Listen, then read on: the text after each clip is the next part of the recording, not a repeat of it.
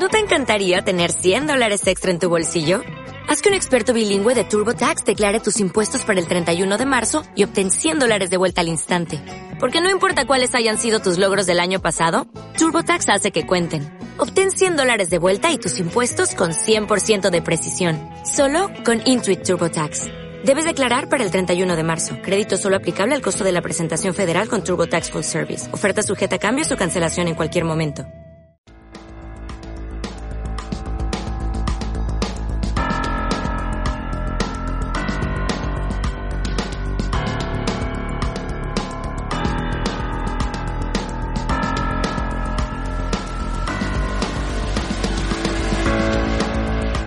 Coronavirus Radio con Carles Aguilar.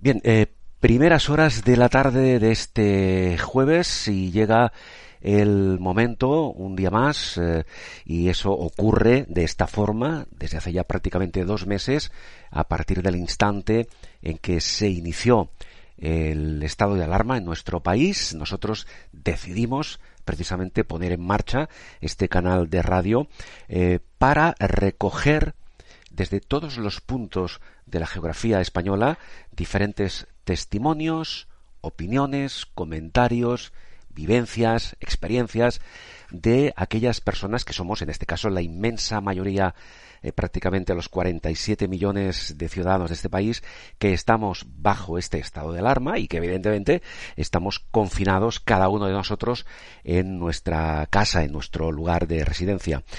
Hoy vamos a acercarnos eh, a una localidad que está muy cerca de Barcelona. En concreto, eh, nos vamos a desplazar hasta Esplugas y ahí nos está ya escuchando Cristi. Hola Cristi, buenas tardes. Hola, buenas tardes. Buenas tardes. Un placer estar aquí con vosotros. Igualmente. Oye, hay una primera pregunta que es inevitable, Cristi, que yo siempre la hago al principio, sí o sí. Es, es esta pregunta. ¿Cómo estás? ¿Cómo te encuentras? Yo la verdad es que me encuentro muy bien dentro de las circunstancias y gracias a Dios todas las personas que me rodean están bien. Eh, pero lógicamente esto ya empieza a hacer un poquito de mella a nivel emocional y a nivel psicológico, ya que ya son muchos días de, confinamiento. Evidentemente. ¿Llevas, por cierto, llevas la cuenta exacta de los días que estamos todos confinados? ¿O es algo que no te preocupa en exceso? No, no es algo que me preocupe en exceso. Llevo la cuenta exacta de, de las muertes y de las y de las bueno exacta no porque realmente tampoco creo en ninguna de las cifras que nos están lanzando pero me fijo mucho más en estos valores en los valores de personas recuperadas que los días que estamos confinados. Al final y gracias a Dios vivimos en una sociedad y en un país que nos permite vivir confinados en casas en las que podemos abastecernos de comida, de agua potable, eh, de calefacción o aire acondicionado, de televisión, con lo que eh, no creo que, nos tenga que preocupar tanto, sino cómo vamos a salir de este confinamiento y cómo vamos a cuidar de todas aquellas personas que están en riesgo y que van a seguir en riesgo el resto de sus vidas, como pueden ser personas con enfermedades crónicas o personas mayores. Claro. A ver, eh, dime una cosa. ¿Tú recuerdas eh, qué estabas haciendo, cuál era eh, tu actividad, eh, ya sea personal o profesional, justo antes de que se declarara el estado de alarma, ¿qué estabas haciendo? Lo recuerdo perfectamente porque recuerdo el primer día que sacaron la noticia del coronavirus. Eh, lo comenté con mi marido y dijimos, esta noticia es un poco extraña. Recuerdo que estuvieron un mes sin dar más señales de este coronavirus eh, sin embargo, nos sonó muy extraño un, posible caso de un virus tan fuerte y tan latente en China, un país tan fuerte y, con una dictadura tan, exigente, ¿no? Y, tan, y, que además en China nos, no se permite la laxitud que tenemos aquí, ¿no? Entonces ahí sí que me empezó a rechinar y a, y a, y hacer un poquito, a poner las orejas un poco más largas para poder enterarme bien de qué es lo que estaba sucediendo. Eh, yo el día 13 eh, decidí cerrar mi negocio antes de que declararan el estado de alarma. Por seguridad de todos mis trabajadores y de la mía propia, ya que he sufrido dos cánceres. Eh, con lo que el día 13 a las 10 de la mañana llegué a la tienda, mandé a todos los trabajadores a casa y, yo misma me fui a casa y por la tarde fue cuando declararon el estado de alarma. Claro, ahora hablaremos un poco más de tu faceta profesional. Cuéntame una cosa. Ah, tú vives en Esplugas, ¿verdad? Correcto. Bien, eh, como, como, como esta serie de entrevistas pues se difunden por toda España y evidentemente habrá muchas personas que no sepan dónde está Esplugas, que no sepan eh, cómo es tu localidad. Háblanos un poco, ¿cómo es Esplugas? ¿Cómo es el lugar donde tú vives? Quiero decir, ¿qué actividad eh, tiene la localidad? Eh, ¿Cuántos habitantes tiene? Haznos un poco un perfil del lugar donde vives. A ver, Esplugas es un, pueblecito muy pequeño que está a las afueras de, Barcelona, está justo al acabar la diagonal, está entre Cornellá y, Barcelona. Eh, es un pueblo pequeño, eh, de hecho, eh, yo no lo llamaría ni ciudad, que ellos le quieren insistir en llamar ciudad, porque, bueno, porque quieren intentar estar a la última y llevar toda la modernidad, pero no deja de ser Em, un, pueblecito, ya que nos conocemos todos, la vida en Esplugas es muy tranquila, hay muy poca polución, hay muchas zonas verdes, hay muchísima población muy mayor. Es decir, em, el problema de Esplugas es que tenemos mucha gente mayor. Eh, son 46, 45, 46 mil habitantes, si no, si no me equivoco. Em, pero, pero es un pueblo muy tranquilo. Es un pueblo que además adapta mucho a, los, a, los, a los residentes. Eh, pues, por ejemplo, ahora están pintando en el suelo de las calles. Eh, camina por el lado derecho si vas hacia, hacia adelante y por el izquierdo para que no vayamos unos de cara a otros y para evitar el contacto frente a frente.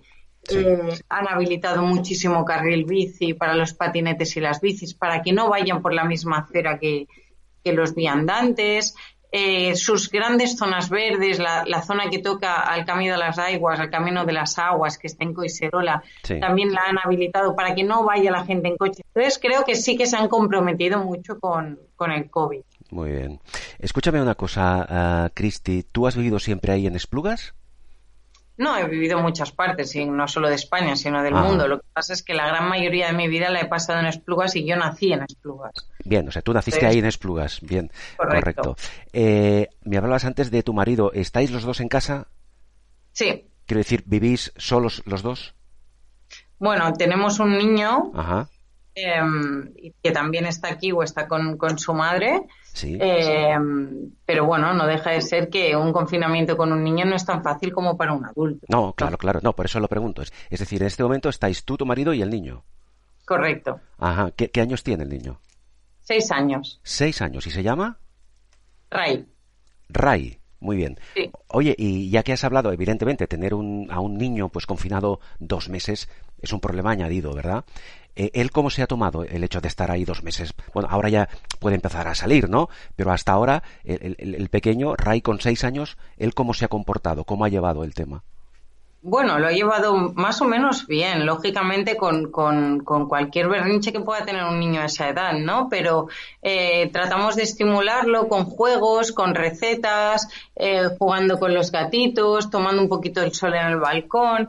El problema para mí eh, fundamental con los niños es que me preocupa muchísimo cómo se está gestionando la educación en este país a, a día de hoy. Es decir, a un niño no lo puedes parar porque su cerebro es una neuroplasticidad cerebral y, todo su aprendizaje está en pleno auge ahora mismo. Entonces, parar el aprendizaje así de en seco y dar la tutela en este sentido a los padres me ha parecido un poco, eh, bueno, pues un poco hecho a la valiente, a lo rápido, a bueno, ya, ya veremos qué pasa, ¿no?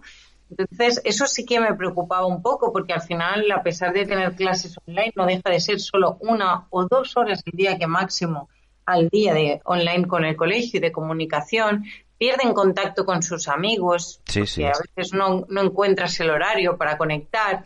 Y además que los niños necesitan el sol, necesitan la vitamina D para reforzar su, su sistema óseo, para su sistema inmunológico, eh, correr y brincar. Además, alteras la microbiota intestinal de un niño de forma muy radical teniéndolo encerrado durante dos meses en casa.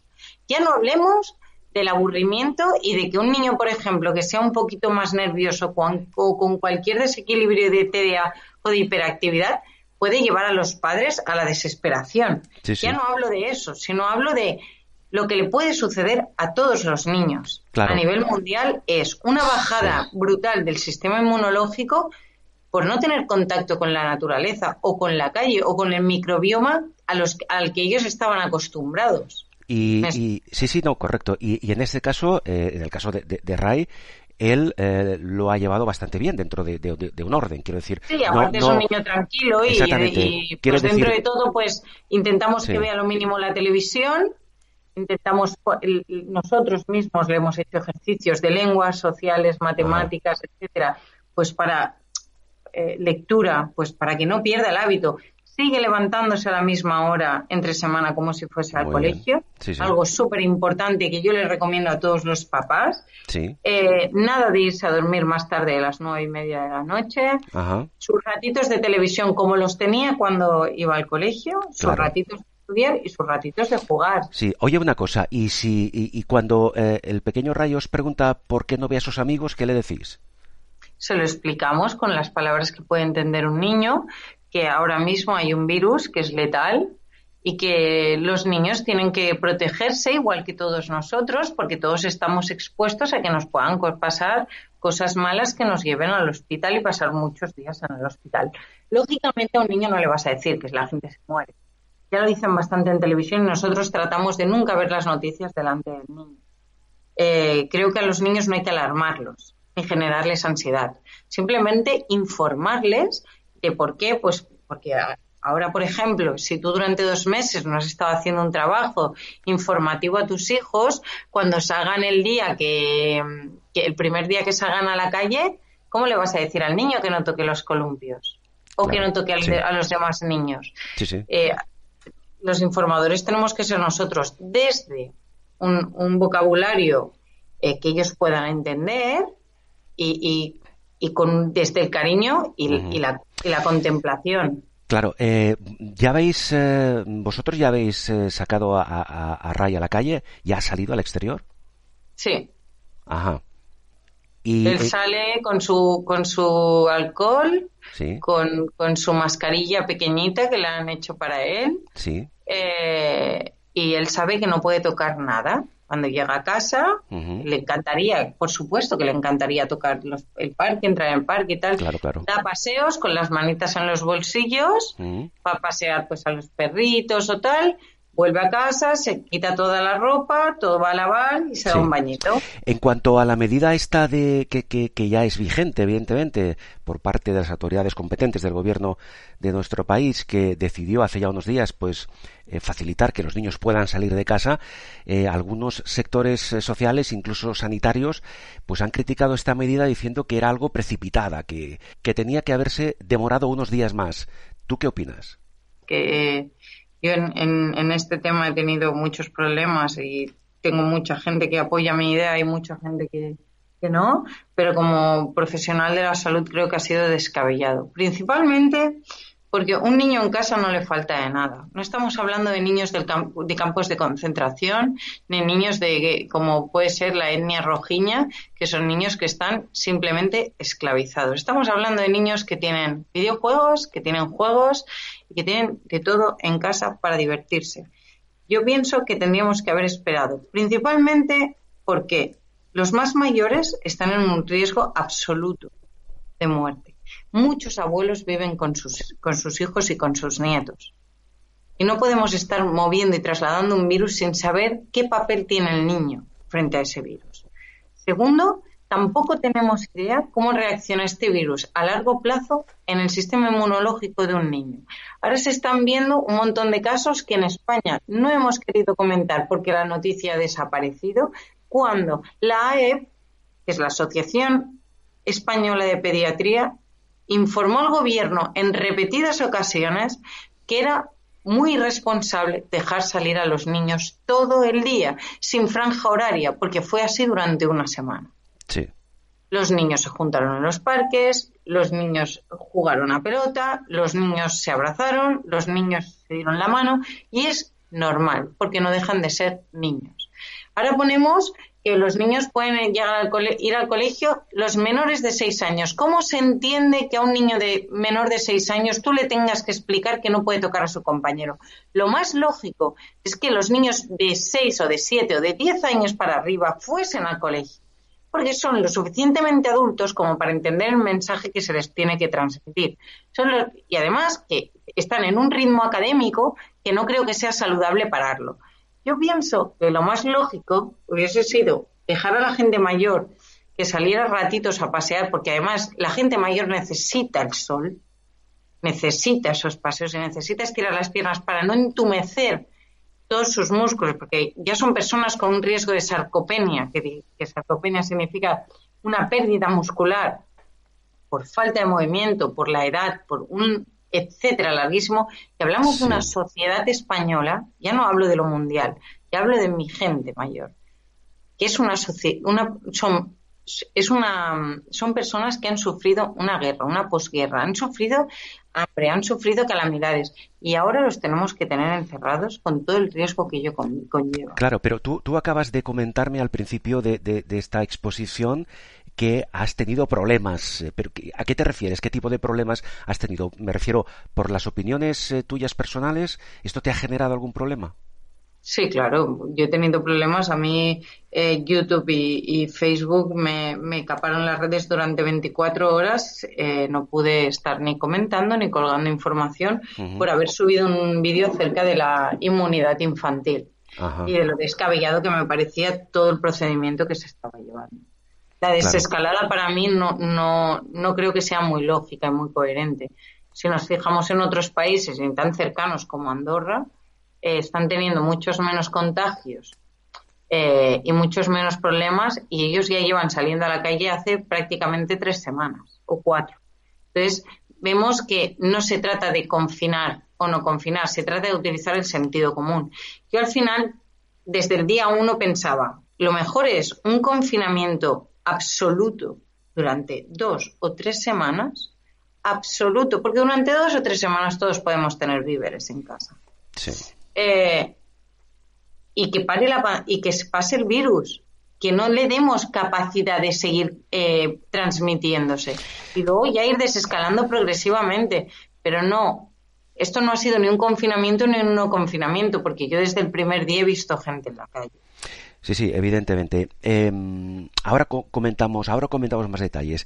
Eh, en estos días, en estos, en estas semanas, en estos meses de confinamiento obligado, pues tú en tu casa, yo en la mía y cada uno en la suya, eh, vosotros, ¿cómo os habéis organizado?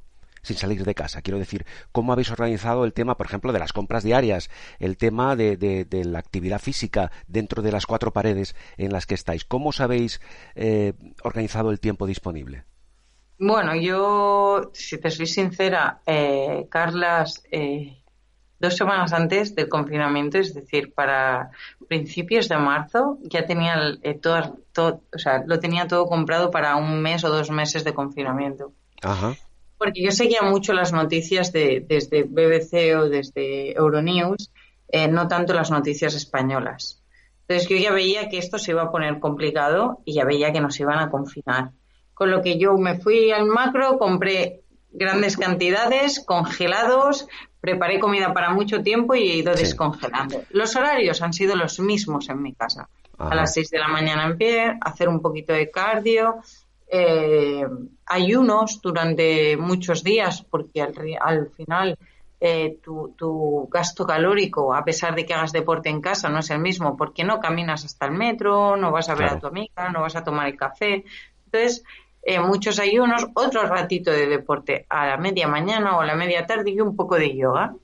Todo esto yo de hecho he estado haciendo vídeos, los he estado colgando en mis redes para que todo el mundo tuviese la posibilidad, aún sin material en casa, de poder hacer deporte. Muy bien. Es decir, que el tema del confinamiento en sí eh, lo has sobrellevado, lo habéis sobrellevado, digamos, bastante bien, por lo que me cuentas.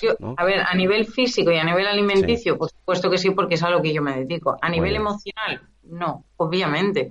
Pues una persona que está acostumbrada a estar 20 mm, horas o 18 horas fuera de casa, cuando la confinas, mm, yo creo que en mi vida nunca había pasado tanto tiempo en casa. Claro, eh, durante este periodo de confinamiento también se ha hablado, se ha dicho eh, que, eh, sobre todo, aquellos, aquellas parejas o aquellos matrimonios en, en, los que los dos miembros trabajan, claro, ahora y que prácticamente se ven por la noche cuando pues uno u otro llegan de, trabajar y, cenan y, poco más y se van a dormir rápidamente. Claro, el, cambiar esta dinámica que es la, cotidiana a de pronto verse durante dos meses los dos en casa las 24 horas del día, esto parece que ha generado algunos conflictos de relación.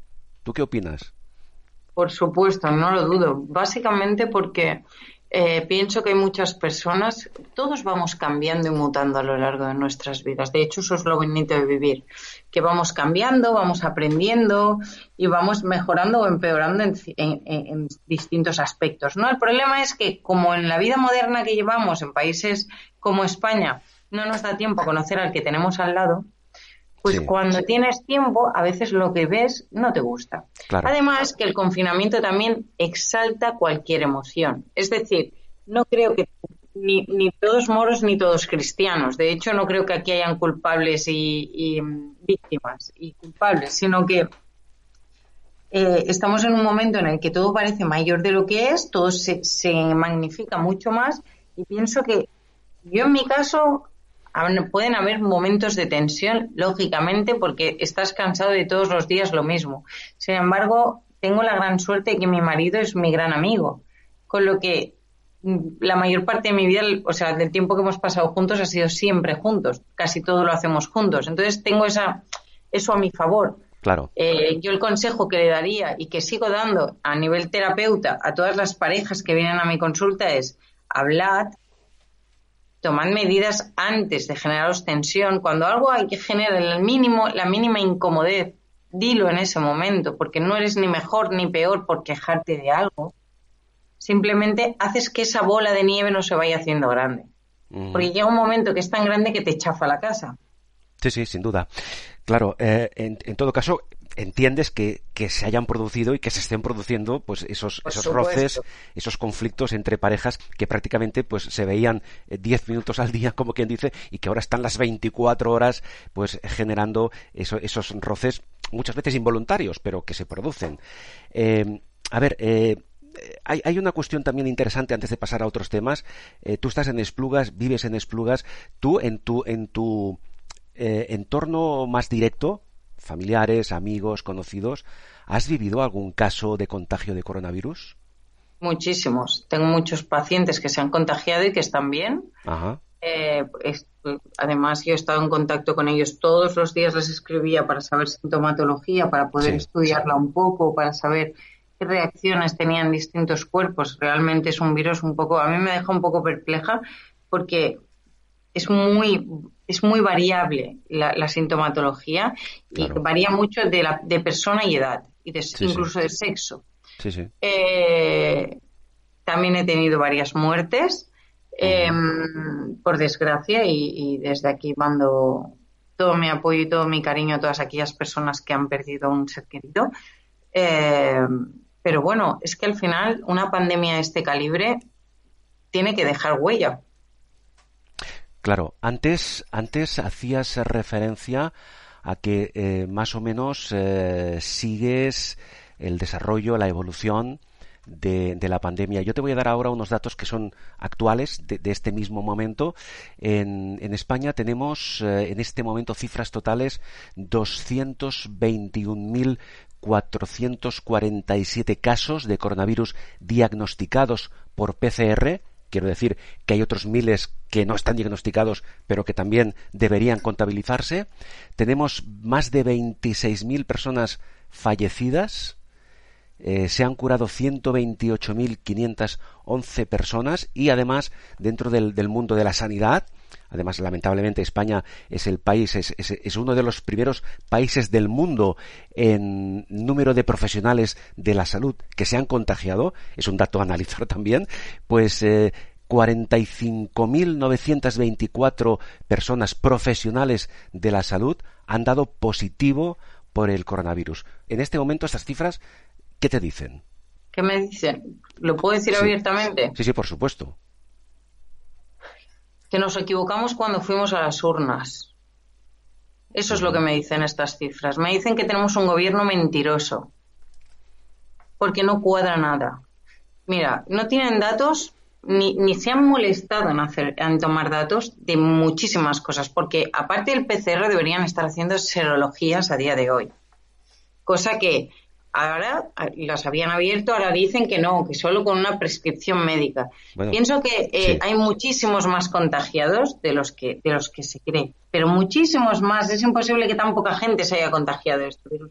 El problema es que hay contagiados que son asintomáticos, pero son portadores y van trasladando el virus libremente allá donde van y sin ningún tipo de mala fe. Simplemente es que son desconocedores del daño que están haciendo que se han muerto 26.000 personas no se lo cree nadie.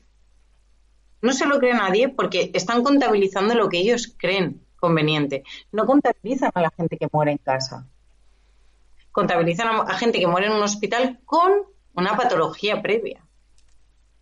Pero bueno. Por no hablar, perdona, por no hablar de, del drama de las residencias geriátricas. Exacto, exacto. Yo, eh, bueno, yo no puedo dar muchos datos porque no tengo el permiso para darlos, pero te puedo asegurar que es, eh, es como de, película de terror lo que yo he llegado a escuchar de residencias, como amontonar cuerpos en una habitación.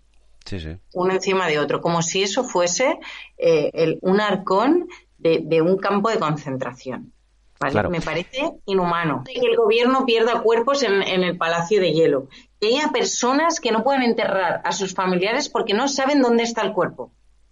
No tienen ningún control de Entonces no me creo que hayan 26.000 muertos. Estoy segura que hay muchos más. Pero igual que mintió China en su día. igual se ha muerto un millón de personas. Claro, y esto, Cristi, ¿tú crees que se debe, esta, esta hipótesis de que evidentemente en España y en otros muchos países no se están dando, no se han dado y no se están dando las cifras reales tanto de fallecidos como de personas contagiadas, se debe básicamente a, un interés puramente político. ¿Qué, crees tú que hay detrás de ¿qué, crees tú que hay detrás del hecho de ocultar cifras reales? Bueno, ocultar cifras, primeramente, para un, para un gobierno esto puede ser tan bueno como malo. Tenemos un gobierno socialista que esta, esta pandemia le ha venido hasta bien, porque ya se veía venir que ellos iban a provocar una crisis tremenda. Pero bueno, tenemos una pandemia y mira, nos la echamos a la espalda y tenemos la cara dura, como tengo que escuchar, de decir, bueno, tenemos eh, más parados que en toda la historia y hemos sido capaces de, de poder, bueno, pues darles facilidades a todos ellos. Pero ¿te sientes orgulloso de ello?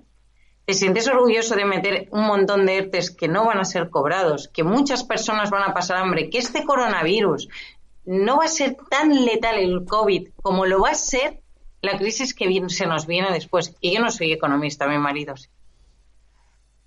Pero gracias a Dios tengo a alguien de quien aprender muchas cosas, ¿no? Yo como nutricionista veo que esto es, eh, o sea, va a dejar una huella claro. en todas las personas, tanto a nivel económico como a nivel comunitario y que va a ser imborrable. Y el interés que hay detrás, date cuenta de los números que hay de mascarillas y geles desinfectantes, eh, delantales médicos, em, mamparas médicas, etcétera, etcétera, etcétera. Solo hay que ver el, el, el, al presidente de Valencia. ¿Qué está haciendo con ello? Con empresas que acaban de, de de, nacer de la nada, que nadie sabe ni de dónde vienen ni a dónde van, con cifras millonarias, con un material que no aparece por ninguna parte, este, este, los gobiernos están robando manos llenas, pero nadie tenemos la capacidad de decir nada. Nos envían dos veces material en mal estado, que yo fíjate lo que he llegado a pensar, que llegó a China y lo volvieron a mandar los chinos para aquí, y no tenemos la capacidad de buscar a alguien con competencias para compra internacional. También, eh, Cristi, también se ha dicho en este sentido que tú comentas que ni este, ni nuestro gobierno, ni este, ni ningún otro estaba preparado para afrontar una crisis de este nivel. Por supuesto que no. Y que, y que se dice que eh, es, es hasta cierto punto lógico que se haya actuado con una cierta improvisación, porque nadie esperaba un impacto tan grande. Yo opino que, es que tenemos un gobierno que no tiene carácter y no tiene capacidad de, dirección. Con lo que cuando un presidente titubea tomando decisiones, estamos perdidos. Porque es el, que, el máximo que tiene que tener la voz clara, lo suficientemente alta y lo suficientemente firme como para andar a paso firme y hacer andar este país hacia adelante y no hacia atrás. Entonces, cuando el titubea en tantas decisiones, que además ya no estamos hablando de, problema económico, que terrible, pero es que, se está cargando vidas por el camino, que cada equivocación suya y cada, ay, bueno, bueno, mañana lo, lo, lo arreglo, se está llevando miles de vidas por delante. Y está poniendo el país eh, en una tesitura de la que no se va a quitar de encima muchos años. Porque no puedes, no puedes escapar a todos los empresarios de este país, no puedes poner las cosas tan difíciles, porque al final el PIB de este país depende de todos esos empresarios. Claro, pero hay que valorar hasta qué punto la prioridad debería ser o debe ser la economía o la salud, es decir, vidas humanas o eh, ingresos brutos a nivel empresarial ahí tenemos una, disyuntiva difícil de resolver. Bueno, yo no lo creo, porque si tú hubieses dado em, un poquito más de, voz y voto a todos aquellos empresarios que querían ayudar a este país, como por ejemplo puede ser mi marido, donó muchísimas mascarillas, miles de mascarillas y no se las cogieron. ¿Vale? ¿Por qué? Porque ellos tienen que tener el mando de todo, ¿no? Entonces, hay muchos empresarios en este país con una capacidad para haber tenido ideas, para remontar muchos problemas y muchos eh, embrollos en los que nos hemos visto y que nos veremos, que simplemente hay que pedir opinión a tu pueblo. No marearlo para arriba y para abajo, porque no hay que escoger entre salud y economía. No hay que escoger, porque desgraciadamente, en el mundo en el que vivimos, que no tenemos huertos y no vamos al trueque, desgraciadamente van de la mano. ¿Vale? Sin embargo, sí que podríamos haber hecho un esquema preparándonos a lo que se venía y decir, bueno, vamos a priorizar, vamos a ver qué puntos son más importantes, con qué podemos ayudar, con qué tal. Hay mucha gente que estaba dispuesta a trabajar ayudando a otros que lo necesitan. Y eh, escúchame, y llegados a este punto, a partir de ahora, en este momento, ¿tú cómo ves eh, el, el tema económico? Es decir, en los próximos días, semanas o meses, eh, la economía de este país, ¿tú crees que va a caer en picado? ¿Cómo lo ves tú? Bueno, es que si cae más se va a meter bajo tierra. El tema es que, bueno, vamos a tener esa famosa V de la que hablan, eh, eh, de la que habla el gobierno, esa V que, tanto han dibujado. yo creo que va a ser más una U, que va a ser una pequeña bajada más, y todo esto depende de cómo sobreviva el empresario y el autónomo porque al final es el que da de comer a este país. Entonces, em, ¿el problema cuál es? Mira, yo te voy a ser muy sincera. Estamos en un país en el que va a sonar muy mal, pero es la verdad. Estamos en un país en el que nos hemos acomodado. Tenemos una sociedad que no quiere hacer deporte y esto lo veo yo en mi consulta. ¿eh? Yo veo gente que me viene a consulta y me dice que trabaja cinco horas al día y que está muy cansada y no tiene tiempo para nada. Hay mucha gente que ha sufrido este confinamiento, pero hay mucha gente que lo ha disfrutado. Y que lo que van a sufrir va a ser el próximo día 11 cuando tengan que levantarse e ir a trabajar. El problema de este país es que las, las, frutas y las verduras se nos están pudriendo en el campo porque importamos de otros países. Sin embargo, no tenemos la capacidad de ponernos en el campo a trabajar. Que también te digo una cosa, yo he intentado ir a trabajar como voluntario y no, ni en sanidad ni en el campo. Al final te ponen mil trabas. Entonces, es un país que parece ser, está declarado a, vamos, es como estar en cadena perpetua. ¿Me explico? Pero entre, en nuestra mano está, porque yo tengo mucha confianza en la humanidad y tengo mucha confianza en las personas, no creo en la, en la política, porque creo que hay demasiadas mentiras y demasiados intereses, pero sí que creo en las personas.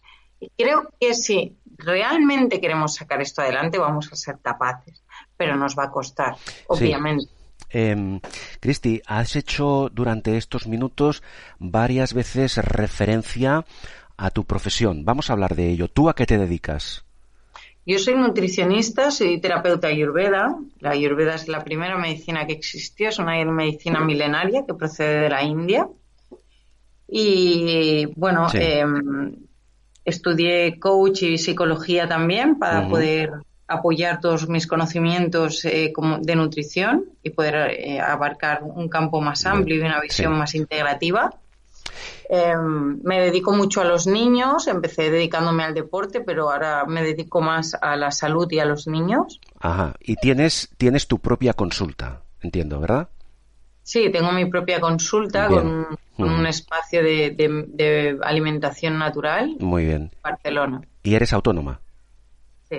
Bien, eh, en este momento, claro, desde que se inició el estado de alarma con el cierre de todo tipo de actividades económicas, ¿a ti esto cómo te ha afectado? ¿Cómo, está tu consulta en este momento? Mi consulta está parada actualmente. Yo no he parado ningún día del confinamiento y yo he trabajado todos los días, todos. En algunos, en muchos, en la mayor parte de los casos de, de forma altruista.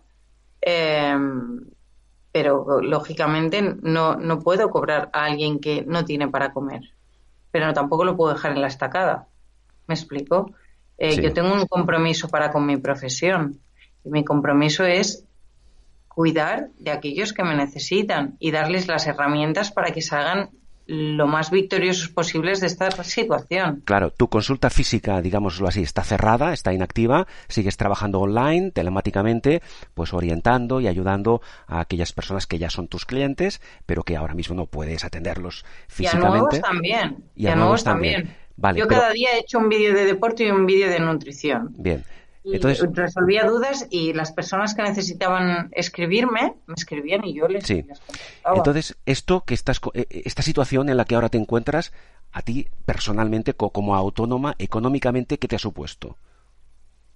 Bueno, me ha supuesto mucho estrés y mucha angustia cuando llevas delante un negocio 11 años poniendo todo tu esfuerzo y toda tu ilusión y que además tienes gente trabajando en tu negocio sí. que el sentimiento es de, ansiedad es mayor porque ya no es solo tu economía, sino que también depende en la de otras personas. ¿Y qué ha ocurrido con esas personas con las que tú trabajas? Es decir, con esas personas que trabajan para ti. ¿En qué situación están ahora?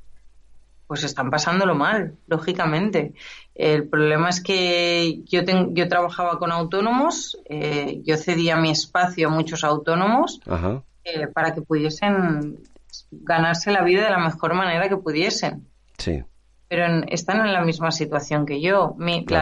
las trabajadoras que, tenía contratadas, una de ellas sigue trabajando para mí, la otra pues se ha tenido que ir a su pueblo de nuevo para pasar a estar con su familia. ¿Y, qué expectativas tienes? Es decir, ¿cuándo piensas que podrás empezar a recuperar un poco el ritmo habitual de trabajo en tu consulta? Yo, si te soy sincera, hay días que estoy muy positiva, que es, son la gran mayoría, pues yo soy una persona muy positiva. Y pienso y deseo que a partir de junio todo empiece un poquito a una normalidad, no, porque yo creo que la normalidad no se va a coger. Esto nos va a dejar una cicatriz muy grande. Pero sí que vamos a aprender a vivir. El ser humano, al final, es adaptativo a todo. De hecho, la capacidad de supervivencia del ser humano es grandiosa. Por eso sé que nos vamos a recuperar, y, pero a la normalidad que conocíamos antes no vamos a volver. El, mm. problema es que a nivel económico no lo sé. No lo sé. Eh, no tengo una visión clara porque nos vemos ante una sociedad que, que, que, que está muy debilitada y que vamos a tener que tener mucho ahínco y mucho tesón para salir entre todos de esta.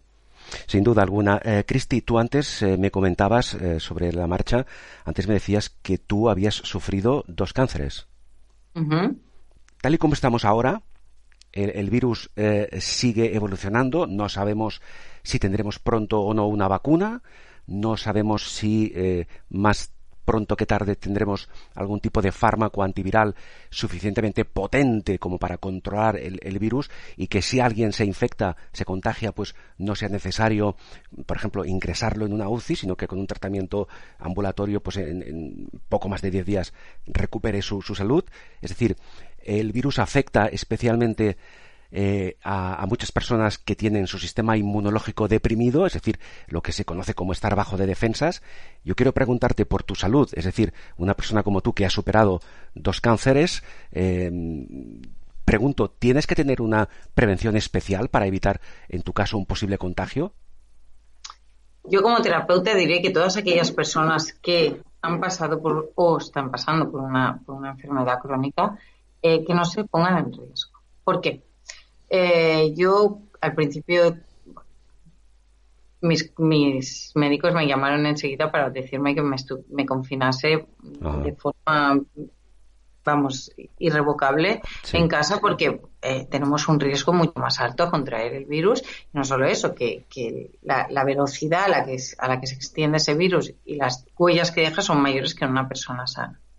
En mi caso, eh, no, yo hace muchos años que decidí vivir sin miedo. Entonces, eh, soy muy, tengo mucha precaución, tomo muchas medidas higiénicas, pero no tengo miedo. El problema de este virus es que provoca inflamación. La inflamación crónica de bajo grado es constante y no porque quiero esto puntualizarlo bien, porque estamos teniendo una tendencia a pensar que solo las personas con problemas coronarios o respiratorios o de cáncer tienen más prevalencia a sufrir el virus, pero recordemos una cosa, la inflamación crónica de bajo grado altera muchísimo el sistema inmune y se relaciona con la obesidad, el cáncer, la, diabetes, las enfermedades neurológicas, metabólicas, la aterosclerosis. Entonces, son enfermedades que en nuestro país abundan. ¿Por qué? Pues porque tenemos un factor ambiental y unas costumbres muy malas que son el detonante de todas estas enfermedades, que son las conocidas enfermedades del siglo XXI. La inflamación eleva el riesgo cardiovascular además. Estamos hablando que el coronavirus es una enfermedad coronaria, es un virus que ataca al, sistema cardiovascular. Si nosotros además somos personas acostumbrados a tomar AINES o inmunosupresores, aumentamos este riesgo. Entonces, claro, estamos hablando de una sociedad en riesgo en conjunto, porque si nos damos cuenta y estudiamos un poquito las zonas donde ha habido menos contagios, son zonas rurales, que no tienen esta inflamación ni esta permeabilidad intestinal, que es producida por el estrés, por la comida palatable, el alcohol, eh, incluso los deportes de alto rendimiento y extremos, el gluten, eh, los excesos proteicos, la, la alimentación esta de cafetería. Pues claro, todo esto ataca directamente a nuestro sistema inmunológico. Entonces, con esto te quiero decir que, que tienes asma, cuídate. Que tienes cáncer, cuídate. Pero que eres una persona que te has mal alimentado toda tu vida, cuídate más. Entiendo. Porque la, porque la inflamación que tú tienes en tu cuerpo y la permeabilidad intestinal producida por este estrés oxidativo es mm, tan o igual de, peligrosa que tener una enfermedad crónica. Claro, y eso entiendo que es lo que tú estás haciendo, precisamente. Exacto. Yo estoy tratando desde, desde todos mis vídeos, día tras día, que yo creo que ya hay gente que me va a borrar del Instagram solo para no escucharme, el hecho de poner una base y un conocimiento nutricional, porque al final eh, no es que comamos mal porque haya gente que, le, quiera comer mal, es porque no estamos informados. No tenemos una, una, una asignatura de nutrición en el colegio, entonces no podemos saber. No, y, y, lo que es evidente es que la salud y la alimentación son dos conceptos que están indisolublemente ligados y eso está más que demostrado, pero no, no, no de ahora, de hace muchísimo tiempo. Eh, Cristi, eh, dos cuestiones más. Eh, vamos a volver al ámbito, eh, digamos, más de carácter social, porque aunque este virus ha llegado, aunque este virus eh, ha llegado para quedarse, no sabemos por cuánto tiempo más, eh, en fin, algunos expertos indican que la progresión de este virus en parte puede ser, es una hipótesis, puede ser eh, similar al de la gripe, es decir, que este virus llegará a un momento en que esa curva descenderá a límites más o menos asequibles, pero que, pero que en un cierto plazo de tiempo pues se producirá un rebrote, pues como ocurre con la gripe cada año, ¿verdad? Eh, algo parecido, se prevé que ocurra algo parecido, pero de todas formas llegará un momento eh, de, aquí, de, aquí tres semanas, un mes, dos meses, no lo sé, que podremos eh, volver a recuperar esa, esa cierta o esa, entre comillas, nueva normalidad y podremos salir a la calle, los negocios, las tiendas, en fin, los teatros, los cines, los restaurantes volverán a recuperar gran parte de su, de su normalidad. Cuando eso ocurra, Cristi, cuando tú, yo, cualquier persona, pero en este caso lo que nos interesa es tu opinión, cuando tú salgas a la calle, ¿qué mundo crees que te vas a encontrar? Es decir, eh, ¿cómo van a ser las relaciones sociales? Eh, ¿Cómo se va a comportar la gente? ¿Qué expectativas crees tú que, vamos a vivir? Bueno, yo pienso que, la, que la, va a cambiar mucho la forma de relacionarnos. De hecho, creo que es un momento de cambio de, lo más analógico a lo más digital. Vamos a cambiar la forma de comunicarnos entre nosotros. Eh, sí que es posible que durante unos meses haya un poquito de terror y de paranoia, porque además, lógicamente, el desconocimiento te provoca eso, paranoia y, bueno, controversia y dramatismo, pero que poco a poco nos iremos adaptando, como a todo en la vida. Em, pero sí que es cierto que, hay muchas cosas que tardarán mucho o nunca volverán a ser como antes. Sí, sí, sí. Em, una última cuestión, Cristi. Eh, cuando llegue ese momento, como estamos comentando ahora, de recuperar esa libertad, entre comillas, pero recuperarla de una forma u otra, eh, a nivel tuyo, ya sea personal, ya sea familiar, ya sea profesional, eh, tú misma, eh, dinos qué va a ser algún proyecto que tenías en mente o alguna iniciativa, algo que querías hacer. ¿Qué será lo primero que hagas cuando recuperemos esa libertad? yo lo primero que voy a hacer es, bueno, trabajar trabajar y tratar de llevar todavía más allá todo el conocimiento que tengo eh, para intentar que la mayor, la gran mayoría de personas eh, estén, estén con un sistema inmunológico fuerte, regulados de citoquinas inflamatorias, regulados de estrés, de ansiedad, ayudar a través de, de voluntariados. Y cuando crea que he hecho mi trabajo aquí, pues eh, a mí me gustaría marchar a, un entorno rural o más salvaje. Eh, siempre he querido y he tenido en el mente eso. Pensaba que lo iba a hacer a una edad más avanzada, pero, pero creo que este es el momento. Pienso que las ciudades son como pequeñas mm, ratoneras actualmente y, y mi papel en esta vida creo que es venir a ayudar a los demás, es venir a sanar. Por ello, de una forma muy altruista lo estoy haciendo y lo voy a seguir haciendo hasta el momento en el que, en el que marche. Eh, pero mi vida la veo en un, en un, entorno más rural y pienso que todos deberíamos plantearnos el hecho de vivir de una forma más natural bueno. y, con, y con menos padecer de, tantas cosas y, tanta contaminación y tanto consumismo. Danos, danos, una pequeña pista. Cuando hablas de, entre comillas, huir a un entorno rural, eh, ¿de, qué, ¿de qué sitio nos estás hablando? Yo no puedo decir el sitio, pero te diré que yo no me quitaré nunca más las chancletas. Ajá. Bien, pues lo dejamos ahí en, la incógnita. Lo dejamos en la incógnita. Eh, Cristi, pues muchísimas gracias, sobre todo por tu sinceridad, por haber dicho lo que piensas sin ningún tipo de, de, tapujos y que bueno y que se cumplan esos dos eh, grandes proyectos que tienes. Primero recuperar el trabajo eh, seguir trabajando en la línea que nos has comentado y que se haga realidad el, el hecho de que no puedas quitarte las chanquetas en mucho tiempo. Muchísimas gracias Cristi Gracias a ti, Carlas, y un saludo muy grande a todos los oyentes. Eh, mucha energía, mucho positivismo, no os dejéis llevar por las emociones, cuidad vuestro intestino, cuidad el consumo de zinc, de ácidos grasos y de vitamina D. Y en cuanto podáis salir, muchas horas de sol.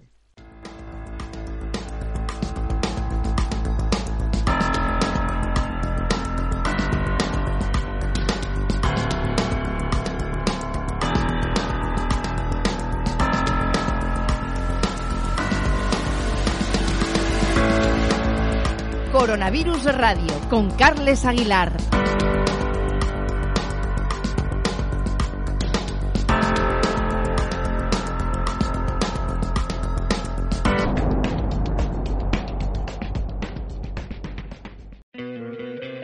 ¿No te encantaría tener 100 dólares extra en tu bolsillo?